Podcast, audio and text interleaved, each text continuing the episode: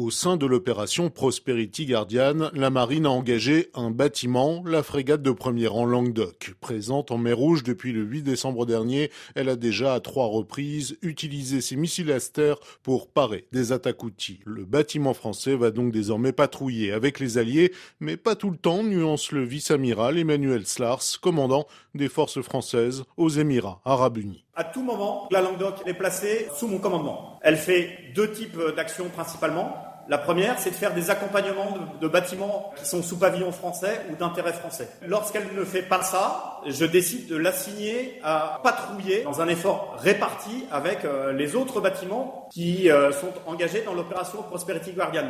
Retenez bien que toute la partie où euh, on assure les accompagnements des bâtiments français, ça n'a rien à voir avec Prosperity Guardian. Et à d'autres moments, effectivement, parce qu'il est utile de prendre position face aux zones à partir desquelles les outils mettent en œuvre leurs engins, eh bien, on se répartit l'effort et c'est euh, Prosperity Guardian qui, euh, entre guillemets, distribue les zones de patrouille. Mais à tout moment, le bâtiment reste sous mon commandement et je peux euh, lui assigner des tâches sans aucun état d'âme. La France est donc dans la coalition sans y être et la menace outil commence à peser lourd sur le trafic maritime mondial.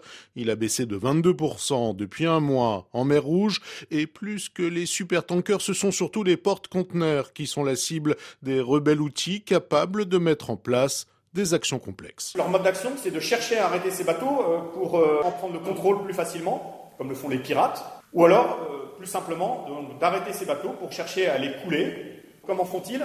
D'abord, ils localisent leur proie avec euh, des drones euh, qui sont assez sophistiqués, des drones d'observation. Ensuite, euh, ils émettent des injonctions par radio. Puis ensuite, ils tentent de frapper ces bateaux avec des drones suicides, mais aussi avec des missiles anti-navires qui, eux, sont nettement plus sophistiqués. Donc des moyens qui sont nettement plus difficilement efficaces face à des cibles mobiles. D'où l'intérêt pour les outils, effectivement, de chercher, dans un premier temps, à arrêter ou à ralentir les bateaux.